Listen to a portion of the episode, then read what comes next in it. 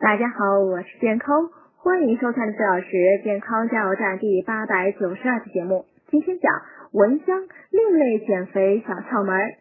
研究发现，一些食物的香味能抑制食欲，如香蕉、绿苹果、薄荷。这是因为人体嗅觉器官在对进入鼻腔的气体分子进行过滤和分析后，会将信息立即传递到下丘脑中控制饥饿感的部分，从而直接影响大脑对饥饿程度的判断。与此相比，从消化系统传递到大脑的信息则要慢得多，因此在决定是否饥饿这一问题上，人的鼻子要比肚子反应更快、更有效。因此，想减肥的人吃东西前最好先闻闻食物的气味，而且食物最好加热或烹制后食用，这样能更好的释放食物的香味。平时多吃气味较浓的食物，如大蒜、洋葱等，或在烹制食物时多加香料，这样可更充分的满足食欲，从而可以少吃一点，有利减肥。